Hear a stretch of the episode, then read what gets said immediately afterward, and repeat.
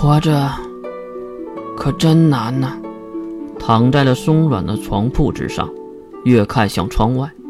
这时门被敲响，外面传来了关灵的问候。门没锁。听到月的回复，关灵推开了门，走进屋内。怎么没开灯啊？随手打开了墙壁上的开关，屋内也是亮了起来。看到关灵的动作，月还是皱了一下眉头。开了灯，视野清晰起来。关灵走向了床上趴着的月，并坐了下来，伸手抚摸着月那柔顺的银色长发。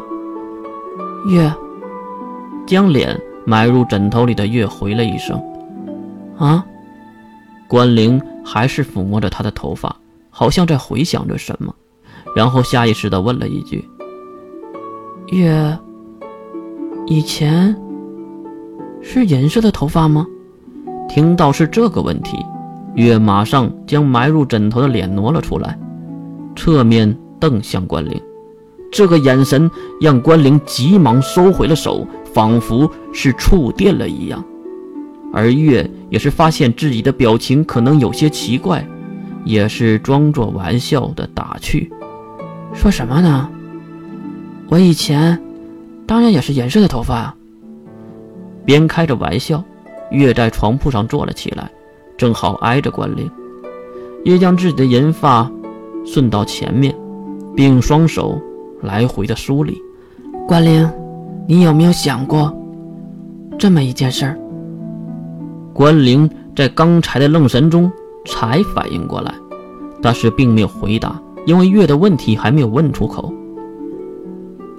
水兵有水神伞保着，师门有寒天一族的高城保着，你有那个神秘的家伙保着，那为什么我还没被杀呢？这个问题就算是私下，关灵、水兵还有师门也是偷偷的商量过，为什么高城的人就要留下月这个人呢？第一个当然是人质。一个限制魔法阵营某个强大女人的人质之一。第二，能力，月的能力突出，可以利用，月是有价值的，所以还不能杀掉。但是他们三人不知道月到底是为了限制谁而成为的人质，也不知道在高层的眼里月到底有什么样子的价值，所以关灵无法回答月现在的问题。看到关灵无言以对。月只能长叹一口气，唉，当然，是因为我在自己保护着自己，努力的证明自己可能和那个女人有关，让自己成为被怀疑的人质之一。毕竟那个女人可是收养了几百个孩子。第二，体现自己的利用价值，在考古王那儿我已经体现的淋漓尽致。可是，哈。还真是狡兔死，走狗烹啊！一大段质数，让一旁的关灵用力地抱紧了如今瘦弱的月。月，你只想活着，没有错。我们也是一样，只是对生活的渴望。没有人愿意死去的，除非死的，死的价值比活着还高。月欣慰地拍了拍关灵的后背，接纳了关灵的安慰。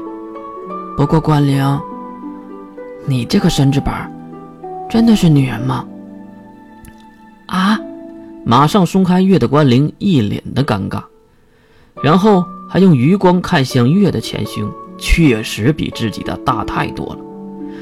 除去刚才伤感的话题，关灵小女人的内心尊严逐渐被打破。只见她直接蹦了起来，并用双手按住月的前胸，来回的袭击。一边动还一边喊道：“这两团脂肪有什么用？为什么你们男人就喜欢这种东西？我真是搞不懂，为什么你个男人都可以，我就不行呢？”月也是急忙劝阻，再加上双手防卫，可是还是抵不过关灵的飞扑袭击。冷冷静啊，关灵，你冷静一下，我就是开个玩笑，而且我还是个伤员呢。关灵当然也是开着玩笑。因为谁也不想提及那些阴暗的事实，即使那是事实。就在两个女人缠斗在一起的时候，月的房门突然被推开，师门一个箭步就跳了进来，嘴里还叼着一块鸡腿儿。呀，两位，晚饭准备好了，赶紧！我操！鸡腿差点落在地面上，因为水兵在后面伸手接住了马上落地的鸡腿儿，重新将鸡腿塞到世门惊愕的大嘴中。水兵走向已经不再打斗的两个女孩，来到床边。水兵先是看了看关灵的手，然后又看了看关灵的衣服。水兵先是摇摇头，然后又点了点头。关灵，别放弃，我相信你，你还是有发展空间的。说完这话，关灵急忙收回双手，并捂住自己害羞的脸。而月则是拿起枕头丢在了水兵的脸上，并瞪向了门口叼着鸡腿的四门。